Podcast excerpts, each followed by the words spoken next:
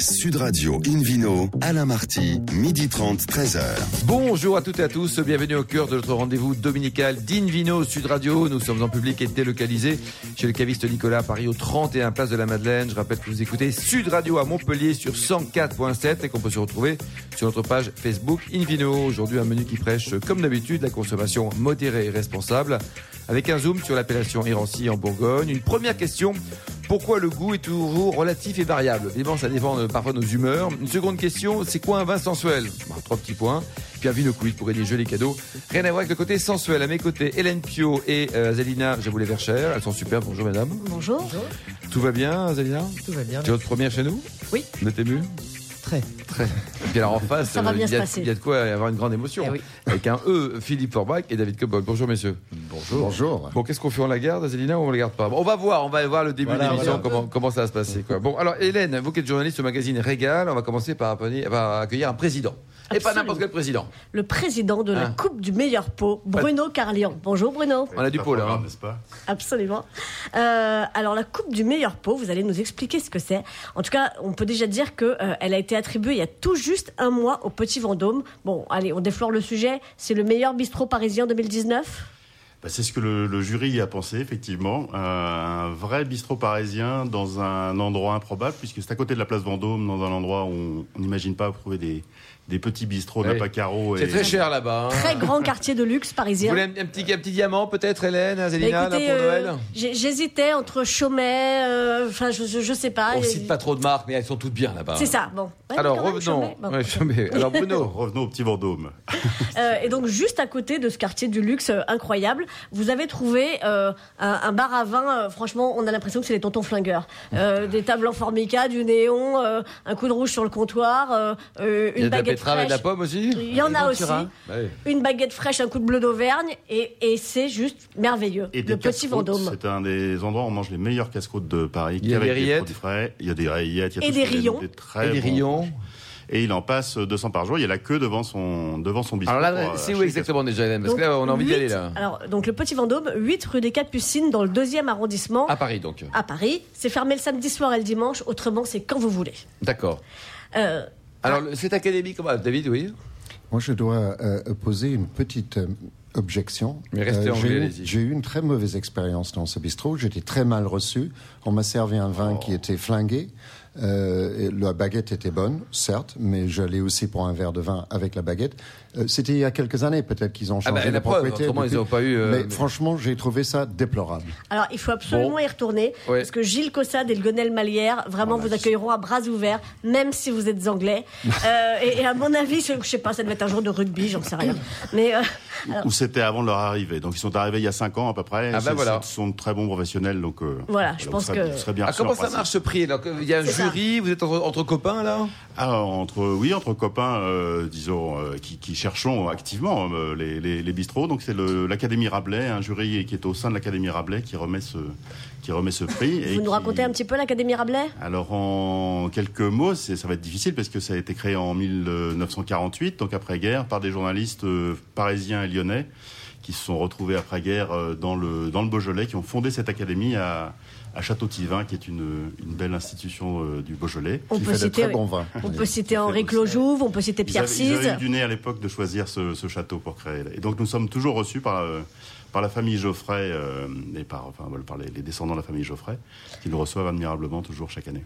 Euh, donc cette Académie Rabelais a été effectivement euh, présidée par les, les plus grands chroniqueurs gastronomiques. Je disais Henri Clojuve. Bon, il y a eu Michel Pio aussi, petit clin d'œil familial. Eh, Euh, le voilà. Euh, C'était la Coupe Qui du meilleur mon prédécesseur à la, à la- À la à présidence. de la Ah oui. Coupe du meilleur. Absolument. Et puis donc Bruno, vous, vous avez pris la suite. Et donc, euh, donc comment vous vous y prenez chaque année pour chercher euh, le meilleur bistrot à vin de Paris? Il y en a beaucoup quand même. Il y en a beaucoup. Alors nos, nos critères sont un peu particuliers. Euh, il faut que ce soit ouvert euh, toute la journée, ce qui est quand même de moins en moins le cas. C'est beaucoup plus maintenant des restaurants ou des bars à vin, mais qui ont des, des- des horaires d'ouverture et de fermeture. De repas, oui. Euh, il faut qu'il y ait du service au comptoir, ce qui là aussi est, pas, est plus forcément le, le cas. Donc du service de vin au verre, ça par contre, euh, maintenant c'est euh, c'est assez courant. Et que ce soit des endroits qui soient abordables. Il faut qu'il y ait des, des, des vins qui soient à des prix abordables, ce qui le- là aussi est pas toujours le, pas toujours le cas. Donc euh, en fait, la, la liste et la, la, la shortlist est souvent assez. Donc assez il y a limitée. combien chaque année de bistrots qui sont visités? Vous êtes un peu le, le Michelin là, de- du, du bistrot? Il y a une quinzaine, on en fait une quinzaine à peu près, D'accord. sachant qu'ils sont tous quand même connus pour la plupart dans leur. Et vous par- allez chercher notamment des par les nouveaux, fournisseurs. des nouveaux ou pas? Parce que c'est bien de faire tourner les, les 15 copains là, mais On essaye, malheureusement, les- des, des, des bistrots nouveaux, ils s'en créent pas forcément. On va plutôt euh, reprendre des affaires qui ont une, une histoire. D'accord. Comme le petit Vendôme, il a une, une histoire très ancienne.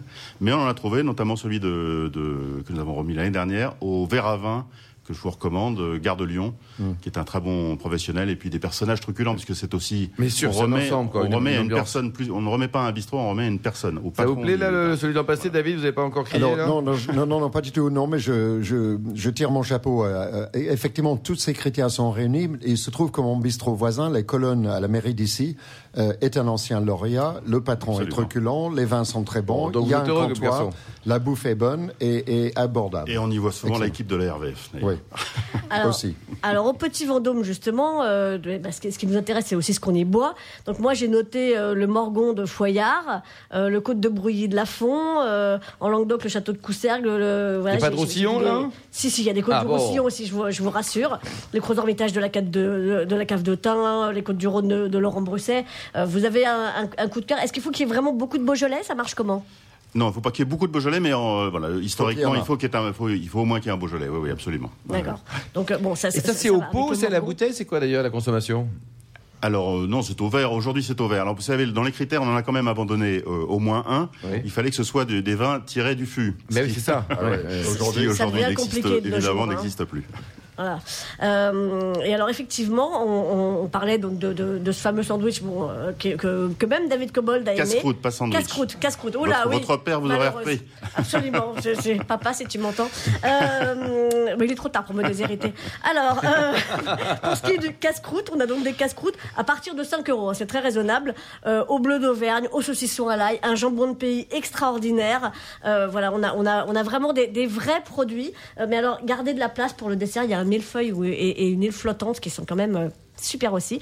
Et puis alors, si vous voulez passer à table, c'est possible aussi. Hein, euh, escargot de Bourgogne, fromage de tête. euh, Ça y est, on a faim. Voilà, on peut. euh, Bon, c'est l'heure aussi. Hein. Ouais. on, on peut faire un truc un peu costaud si on a envie. hein. Franchement, le petit Vendôme, euh, voilà, foncez, aller, euh, arrêtez les diamants et achetez-vous un casse-croûte. Franchement, je, je trouve que l'investissement à terme est, est bien meilleur. Oui, oui, puis ça permet de. Et donc là, chaque année, donc il y a, il y a le prix qui est remis. Il y a d'autres initiatives par l'Académie Rabelais? Alors la- l'Académie Rabelais remet aussi un, un prix littéraire, mais le, le la Coupe du meilleur pot aussi est, est réputée pour la remise du pot qui donne lieu à une très grande fête populaire et ça a encore été une grosse grosse fête dans Paris qui sont de plus en plus malheureusement compliquées à organiser. c'est ça. Merci beaucoup Hélène Peu. Merci également à vous Bruno Carlian. Une vidéo Radio retrouve Philippe Orbach, propriétaire du bistrot justement du sommelier à Paris, la boulevard Haussmann. Vous n'avez jamais récompensé euh, Ah, Philippe bah, Est-ce qu'il est ouvert toute la journée Ah, bah, Et ben voilà. Il n'a n'a pas de comptoir. On va vous donner, on va vous donner un double des clés. Et comme ça, ce sera ouvert tout, tout le temps. peut- Philippe, euh, direction la Bourgogne, une Bourgogne assez originale. Oui, le nord de la Bourgogne, très connu pour ses vins blancs, on n'est pas très loin de Chablis, à côté d'Auxerre, et une petite appellation qui s'appelle Irancy. Mmh. Alors, C'est une appellation euh, un peu confidentielle, certes, euh, ancienne déjà. Où il y a aussi un bon bistrot d'ailleurs. il y a de très bons bistrots, on va pouvoir peut-être les évoquer ensemble tout à l'heure, notamment le Soufflot, qui est, un- Oui, c'est ça. Voilà, qui est C'est une très belle table. Euh, mais c'est une, c'est une appellation, oui, je disais ancienne, parce que déjà à l'époque des ducs de Bourgogne, c'était une appellation réputée. Il y a eu d'ailleurs des guerres, euh, des guerres fratricides entre les Huguenots, les Bourguignons et les autres euh, dans cet endroit-là, parce qu'on on se battait pour. Non pas pour aller boire un coup, mais simplement pour ces terres qui étaient déjà très euh, fructueuses à, cette époque. Et Exactement. pour une fois, les Anglais n'étaient pas impliqués du tout. Oui, c'était c'était juste fratricide. C'était pas euh, c'était pas un glanticide. c'est ça voilà. Et donc euh, le oui cette appellation donc produit uniquement des vins euh, rosés et, et rouges, surtout rouges d'ailleurs un peu rosés. Euh, pas, pas de blanc, même s'il y a beaucoup de blanc dans le coin, hein, mais pas, pas, pas pour l'appellation Irancy en tout cas. À partir du pinot noir, qu'on peut imaginer être le grand cépage bourguignon, mais également d'un cépage qui est plus rare, qui s'appelle le César. Le Et César. Qui fait vraiment Et effectivement ça, c'est pour le de l'identité. le César C'est uniquement c'est un cépage rouge, donc on peut en faire essentiellement du vin rouge, mais on peut le produire aussi pour faire des, des rosés. Alors l'esprit Irancy, ce sont des vins à la fois très accessible euh, en prix globalement, hein, surtout pour la Bourgogne. Voilà, autour de 10, 15 euros, on peut avoir, on peut avoir des, des vins, euh, de, des Dirancy sans aucun souci.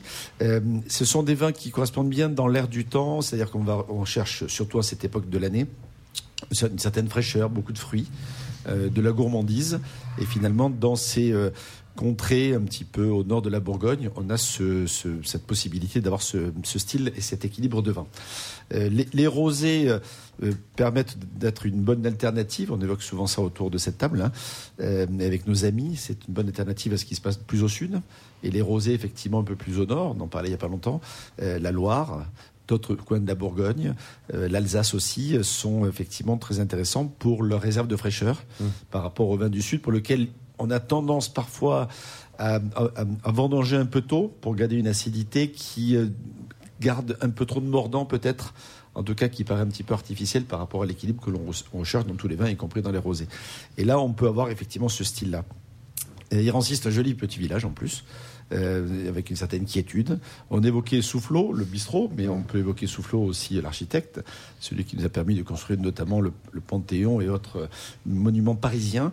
Effectivement, il est né euh, à Irancy. Ah oui. Euh, et exactement, il y, a, il y a la rue Soufflot, la place Soufflot, le Vous nous rappelez la, la date de etc., naissance, peut-être Je, je ne l'ai plus en tête, mais en tout cas, il. euh, ah, pardon, il est, si, je l'ai en tête. C'est 1713. Très bien. Et quel jour La date de naissance.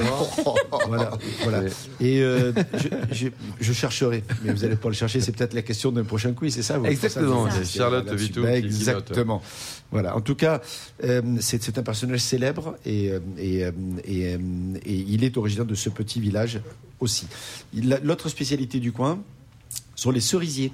Les cerises d'Irancy, c'est Ah. quelque chose d'assez intéressant. Mais avec un aussi. petit peu d'alcool ou Alors, comme on ça peut, là on peut Un effectivement peu comme faire- Yann Pio direct. Exactement. Euh, alors, on peut si vous continuez comme ça, il va falloir confiture souffler dans le ballon quand vous sortez du bistrot. Exactement. Alors quelques vignerons intéressants parce qu'il ne faut pas les louper. hein. Euh, le, le Guazo qui reste quand même une des grandes références. Euh, Anita et, Stéph- et Stéphanie Colino qui fait partie aussi des gens qui ont redonné un peu de souffle à cette appellation. Puis il y a des producteurs du coin style euh, La Roche, euh, Laurent Camus, euh, Lamblin, Brocard euh, et même la Chablisienne d'ailleurs qui est une cave dont on évoque souvent les, les qualités produisent un peu de ce vin d'Irancy euh, franchement agréable et d'un très bon rapport. Allez, coup de cœur, coup de cœur. Voilà. Merci beaucoup Philippe Orbrac, merci à tous. On se retrouve dans un instant au bar à vin de caviste Nicolas à Paris, place de la Madeleine. On parlera du goût du vin et de la définition, et ça c'est assez étonnant, d'un vin sensuel. Sud Radio Invino, Alain Marty, midi 30, 13h. Retour à la cave Nicolas de la Madeleine à Paris pour cette émission en public et délocalisée avec Hélène Pio, journaliste au magazine Régal toujours, et puis le Vino Quiz. Dont je vous rappelle le principe. Chaque semaine, nous vous posons une question sur le vin et le vainqueur gagne un très beau cadeau, un abonnement d'un an à la Revue du Vin de France et sa magnifique nouvelle formule. Voici la question de ce week-end. Que possède la famille Lorgeril? Réponse A, une chaîne de brasserie dans le 8e arrondissement. Réponse B, de très beaux domaines viticoles situés dans le sud de la France. Ou réponse C, des campings autour de Perpignan. Pour répondre et gagner un abonnement d'un an à la Revue du Vin de France, ça va être difficile. hein. Rendez-vous toute la semaine sur le site invinoradio.fm, rubrique Vino Quiz. Le gagnant sera tiré au sort parmi les bonnes réponses. Merci beaucoup Hélène. Vous aimez le camping vous? Vous avez une tête à pas aimer le camping, je sais pas pourquoi. Eh ben écoutez, ça dépend. Une petite saucisse merguez à côté de la piscine où il y a 127 personnes au mètre carré, Ouais, ça crée une bien, certaine ça. chaleur humaine, vous Ouais. voyez. Alors David Cobold, vous qui avez cofondé l'Académie du vin de Paris, euh, on parle d'un sujet Oui. étonnant, le goût du vin. Ah, oui. Est-ce qu'il est permanent, matin, midi, soir euh, Ben non, Vous justement. soyez heureux ou triste? Non, il n'est pas permanent, il n'est pas absolu, il est plus que relatif. Il est relatif à beaucoup de choses.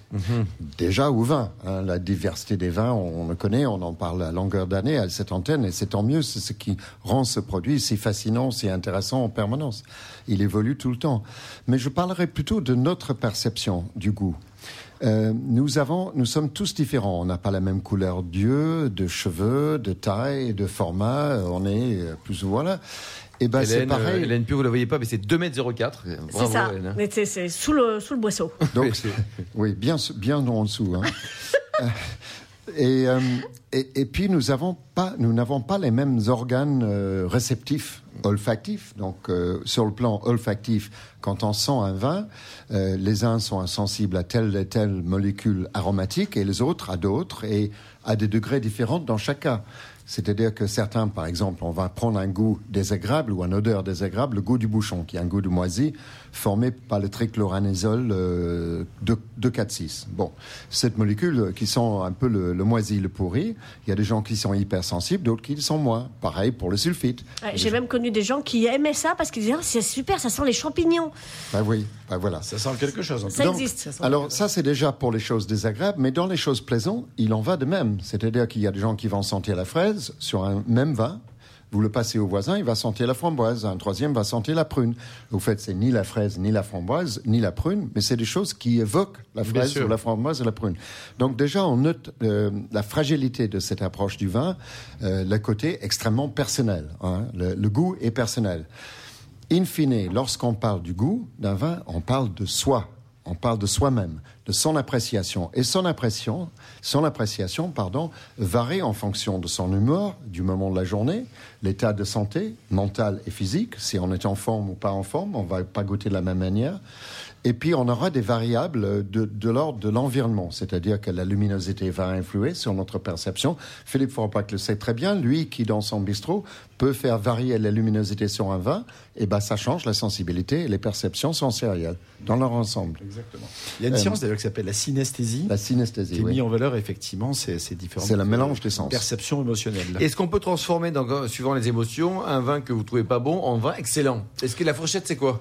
Alors ça, je ne sais pas. Euh, en tout cas, on, on peut, et il y a d'autres facteurs. Le verre, par exemple. Oui. Vous servez le même vin, aussi bon ou Bien aussi sûr. mauvais soit-il, dans un gobelet euh, épais ou un verre ballon, et ensuite dans un verre très fin, votre perception va être amendée par l'appréciation que vous donnez au verre. C'est-à-dire, si le verre est fin, vous allez imaginer que le vin va l'être aussi. D'accord, donc c'est l'interprétation, Philippe, ou du factuel Ou les deux C'est un peu les deux. C'est hein. un même, peu les même- deux. Même la forme de la bouteille influence. Oui. Ça a été un joli. euh, L'Alsace, par exemple, parce qu'on est un peu élancé comme ça, ça évoque quoi? Ça évoque euh, la fraîcheur, ça évoque de l'altitude, ça évoque. que, Ça, voilà, c'est des impressions aussi liées c'est- à l'expérience, à la pratique, parce qu'on a goûté beaucoup de vin frais dans une bouteille longue. Alors, euh, Frédéric Brochet, qui vient parfois à cette antenne, a, a mené l'expérience suivante à, à l'Université de Bordeaux. Il a servi le même vin dans trois flacons différents. Un flacon entrée de gamme, une bouteille avec étiquette, une bouteille milieu de gamme et un grand cru. Et il Eh l'aurait mis en carafe, ça aurait été intéressant aussi. Et, et les notations sur ce vin se sont modifiées en s'améliorant au fur et à mesure qu'on montait en gamme. Or que c'était le même vin. eh oui. C'est-à-dire qu'on est influencé par des facteurs extérieurs. Mais je dirais que la manière de parler du vin est aussi Eh oui. très personnelle. On va essayer de traduire dans, dans des paroles des sensations qui sont forcément abstraites, qui ne sont pas liées à la partie du cerveau qui gère la parole. Et du coup, on va inventer ou on va utiliser des codes. Il y a des habitudes, des codes, des pratiques. Un tel va appeler un vin minéral, moi je vais l'appeler acide. Oui, oui. Euh, mais on, on signifie la même chose par cela. Oui, après les habitudes, parce qu'on sait que vous aimez tel vin, quand on va boire un verre, vous allez aimer David parce que je sais que vous aimez ça, quoi. Oui, et, et dernière chose, on, on- on- on note euh, les arômes qu'on aime. On Oui, note c'est les ça. arômes qu'on aime et en fonction de son expérience. Qu'est-ce que vous en pensez, Là, j'avais, ouais. j'avais par exemple une, une jeune fille chinoise dans un cours l'autre jour euh, et je disais, euh, bon, en général, ce cépage-là, et ça sent la fraise et la framboise. Elle m'a dit, qu'est-ce que c'est que la fraise et la framboise? Ah, il pourrait, vrai. qu'il n'y a pas de, ça ne voulait absolument rien dire. Qu'est-ce que vous en pensez, Zélina, par exemple? Partagez les propos de David ou pas? Absolument, et c'est ce que je vais développer en fait. Ben parce oui. que de toute façon, effectivement, le, le, le, le terme, du, le, le contexte est tout à fait clé à tous les étages. Ça en conditionne et ça. Et- Et, vous, et- Hélène et la- alors- ouais. Ah bah, moi, je- je- j'en suis absolument convaincue. Et c'est vrai aussi d'ailleurs pour Mais le thé et le quand même café. pour le fond, non? Parce qu'une Mais Dito Veritas, pas que ça, il n'y a pas qu'une Dito Veritas, Eh quoi, ben non? pas que. Moi j'ai fait l'essai aussi avec des thés et des cafés, ça marche pareil. hein. Vous prenez une tasse de bistrot toute pourrie, épaisse euh, et tout, et, et une très jolie tasse en porcelaine ultra fine. Votre café, vous êtes meilleur, persuadé que c'est ouais. fait. pas le même. Alors que si, si, à Ouais, 100%. ouais. Philippe hein? Oui, oui, non, c'est vrai, c'est vrai. Nous sommes des petites choses influençables. De temps en Oh temps, de bah, temps en temps, on goûte un bon vin bon café, on se dit c'est dommage que le verre soit pas encore C'est vrai aussi. Oui, c'est ça, dans l'autre sens aussi, On peut s'apercevoir quand même de la Mm. qualité, mais c'est tellement optimisé. lorsque David, pour conclure Il y a, oui, pour sûr. conclure, il y a un autre aspect qu'on néglige aussi, c'est la, la parole du vin. La parole du vin est, est- est- est accaparée, qu'on le veuille ou non, par des gens qui ont euh, l'expérience, le savoir, le, le sommelier, le journaliste, l'expert. Et ce sont des gens qui ont aussi la maîtrise de la parole. Donc, ils ont tendance à formater, nous avons tendance à formater le discours sur le vin par notre expérience, par des mots codifiés où on s'en comprend plus ou moins bien d'ailleurs entre nous. Euh, mais pour les néophytes, c'est parfois très compliqué, Très compliqué. et ça forme une barrière. Donc je dirais que le vin, c'est à la fois la perception individuelle, euh, l'expérience qui joue beaucoup, mais aussi l'écoute de l'autre. Merci David. Une vidéo sur Radio on retrouve euh, Zélina Jaboulet-Vercher, historienne, spécialiste du vin. Vous êtes aussi prof à Ferrandi, c'est ça? Oui. Et puis vous Magnifique, êtes présidente du jury des, des prix de, de l'OIV. C'est c'est quoi l'OIV L'OIV, l'Organisation internationale de la vigne et du vin. Bon, alors aujourd'hui, et ça vous va très bien, on parle de sensualité. Vous êtes J'ai mignonne cherché- quand vous, quand vous souriez. J'ai hein? cherché à, à évoquer cette, euh, cette notion de sensualité parce que on trouve souvent ça dans la presse. Partez à la découverte du plus sensuel des vignobles, sauf qu'il change tout le temps. Des vignerons, des vignerons, il y en a quelques-uns, Hélène Pio. Hein. Euh, Notamment oui, qu'on les yeux alors, bleus dans la vallée du Rhône. Non, il y en a j'ai- quelques-uns que vous aimez bien. J'ai quoi. une liste si vous voulez. Ouais, bon, ouais. Alors j'ai regardé des synonymes, j'ai cherché des synonymes et j'ai trouvé un, grand nombre de synonymes qui sont en fait tous un peu différents. Voluptueux, paillard, polisson, orgiaque, léger, leste, animal, physique, sexy. Voyez, quand même une variation. On parle toujours du vin et pas des vignerons. On Là, hein, parle de la, claires, de hein. la- de- de l'adjectif Ça dépend des horaires de dégustation aussi, Alors, peut-être. je me suis dit que peut-être j'allais chercher chez mes compagnons du Moyen Âge des termes qui se rapprocheraient un peu plus de nous, et j'ai trouvé sapide, qu'on utilise peu. Sapide. Sapide, qui Ah, vient du latin, mot, J'aime beaucoup. qui vient de sapidus et qui a été, euh, qui est passé en ancien français sous le terme de sade, rien à voir avec le marquis libidineux, D'accord. et qui veut dire, euh, qui, qui évoque un caractère savoureux. Déjà, on se rapproche quand même de cette Les idée. Japonais utilisent le terme umami. Ça signifie exactement Umami, la même Ça veut chose. dire tout et rien, umami en plus. Umami, il y très pratique. Oui. Et en fait, dans un texte de, de 1920, le jeu de Saint-Nicolas de Jean Baudel, les gens se délectent justement à l'annonce d'un vin qu'on dit sapide. Ah oui. Donc ça, c'est déjà une bonne annonce. Maintenant, il y a un autre terme tout aussi médiéval qu'on emploie un peu plus, qui, qui est le, celui de friand. Friand. Ah, Très friand, ça, se- ça, ça Ça, s'utilise encore un petit peu. Oui, oui, oui. Alors friand au Moyen Âge, c'est qui flatte le goût, appétissant. Là, je trouve qu'on se rapproche de la sensualité, attirant. Et quand on parle des gens, euh, on parle de gourmand, gourmet, concupiscent, élégant, qui manifeste de vistes désirs, impatient, avide. Donc, Ouais. vous voyez que la variabilité, quand même, en fonction des heures, des gens et en fonction de ce qu'on cherche finalement, sûr. parce que la sensualité, c'est diffère elle aussi chez chacun. Mm. Donc, euh, la première question, c'est celle de la couleur. Qu'est-ce qu'un vin sensuel Est-il rouge ou est-il blanc? C'est une bonne question. Ou rosé. Au rosé. Ou rosé, oui. Faut un plaisir Ou orange, aujourd'hui, quoi. il y a orange, a jaune. Jaune, enfin oui. Alors, Et orange, bleu, pour quelqu'un qui veut... Oui. Ben, ça, pas forcément très très sensuel, c'est autre chose. Ah bah, un Est-ce que- c'est hyper sensuel. Est-ce que un le champagne, qui souvent est cité un exemple, est le plus sensuel des vins? Ah, peut-être la forme de la bouteille, Philippe, non? Ou la, les bulles, non? Mais ça dépend Ou du message qu'on ou veut invoquer. exactement. de- de- Et le message, justement, c'est celui euh, peut-être d'une matière. Alors la matière aussi, elle est intéressante. Au Moyen Âge, j'ai trouvé aussi des mentions de velours. Velours. Il fait le velouset. Ouais, ça c'est pas mal. Ça, Ça, c'est pas mal. Un vin ouais, qui fait le velouset. fait le velouset. fait le. Velousé. Euh, ou un vin qui, j'avais entendu un jour, au tout début de l'époque de nos filles, Gallo-romaine. euh, que un l'attache faisait penser à de la fourrure. Alors j'en ai pas bu depuis, et donc je me suis dit mais qu'est-ce que c'est que cette histoire de fourrure Et j'ai trouvé dans un texte de 1224 euh, une mention de la zibeline, qui est la fourrure Ah la oui, plus chère de l'époque, et pour euh, désigner un vin de La Rochelle qui à l'époque était en pleine expansion, expansion qui allait lui faire perdre ses quartiers de noblesse, parce que je rappelle que la fourrure c'est aussi un symbole héraldique. Oui. Et, euh, et du coup, euh, elle a perdu sa, sa zibeline en laissant passer l'offensive des vins forts, comme disait euh, Voilà. Roger Dion, qui allait mettre en valeur les vins de, plutôt de Bordeaux et de Et Bourgogne. votre zibeline, ça va Elle se porte bien, David Tout va bien c'est bien. Il, y a- il y avait une expression là qui, qui était beaucoup moins sensuelle, euh, mais, mais physique. Euh, je ne me rappelle pas exactement la citation. C'était tranchant comme euh, trois lames qui coupent la tensure d'un moine. Ça, c'est Picasso, ça. Alors ça, c'est Ah oui. ça, c'est vachement acide. Hein. Ah oui, c'est c'est très très précis ça. ouais, ça- ça- oui, c'est vrai. Je trouve Et que donc, il y a les d'autres images très comparaisons, euh, visuelles. Ça D'autres comparaisons, mais c'est- moi je voudrais qu'on parle du corps aussi, parce que c'est peut-être ça qui Oui. fait appel à la sensualité. Alors justement, euh, on peut parler de terroir et de... Et de... Mmh. Donc, pour moi, il y a quelque chose, une différenciation très claire en termes de contexte entre le vin qu'on boit avec des amis et le vin qu'on boit avec des amants. Ah oui. Vous avez, vous qui avez, euh, Hélène, une grande expérience en la matière. J'ai beaucoup d'amis avec qui je bois souvent. Je Et- vous et remercie alors, Alain. vous, Alors, le euh, format de la bouteille va être différent, mais moi je trouve qu'un Gevrey Chambertin, j'ai envie de le boire avec un ami Avec un ami. et euh, le Et avec tous vos amants, vous avec, le mien, euh, du Chambol. Ah oui, Chambol, quoi. Ouais. Ou, et même dichotomie, hein, je trouve, entre le Pommard et le Volnay. D'accord. Pommard, c'est plus un vin de roi, d'amis, et Volnay, Ça serait bien quelque de chose qui codifier les à en autre chose. ça. C'est pas mal. Ah, Amis, copains, Mais moi, je propose de, classer les caves comme ça ou les cartes des vins comme ça. Bon, Comme de- très bien. avec qui on les boit Bah écoutez, c'est très bien. En tout cas, c'est très intéressant. Merci beaucoup, Azalina. Merci également à vous, Merci. Hélène, euh, David et Philippe. Euh, merci également à Charlotte Vitou. Charlotte Vitou qui a préparé cette émission depuis, euh, depuis presque maintenant un an. Fin de ce numéro de Nvino Sud Radio. Pour en savoir plus, rendez-vous sur le site, le site sudradio.fr ou sur notre page Facebook Invino. On va se retrouver, je vous propose par exemple, le samedi prochain. Tiens, allez, 12h30 pour une nouvelle émission. Nous serons toujours en public et délocalisés chez Nicolas. Le caviste fondé, vous le savez, en 1822. D'ici là, c'est le moment. On sort tout là, les couteaux, tout ça. Déjeuner. Restez à l'écoute de Sud Radio et surtout observez la plus grande des modérations.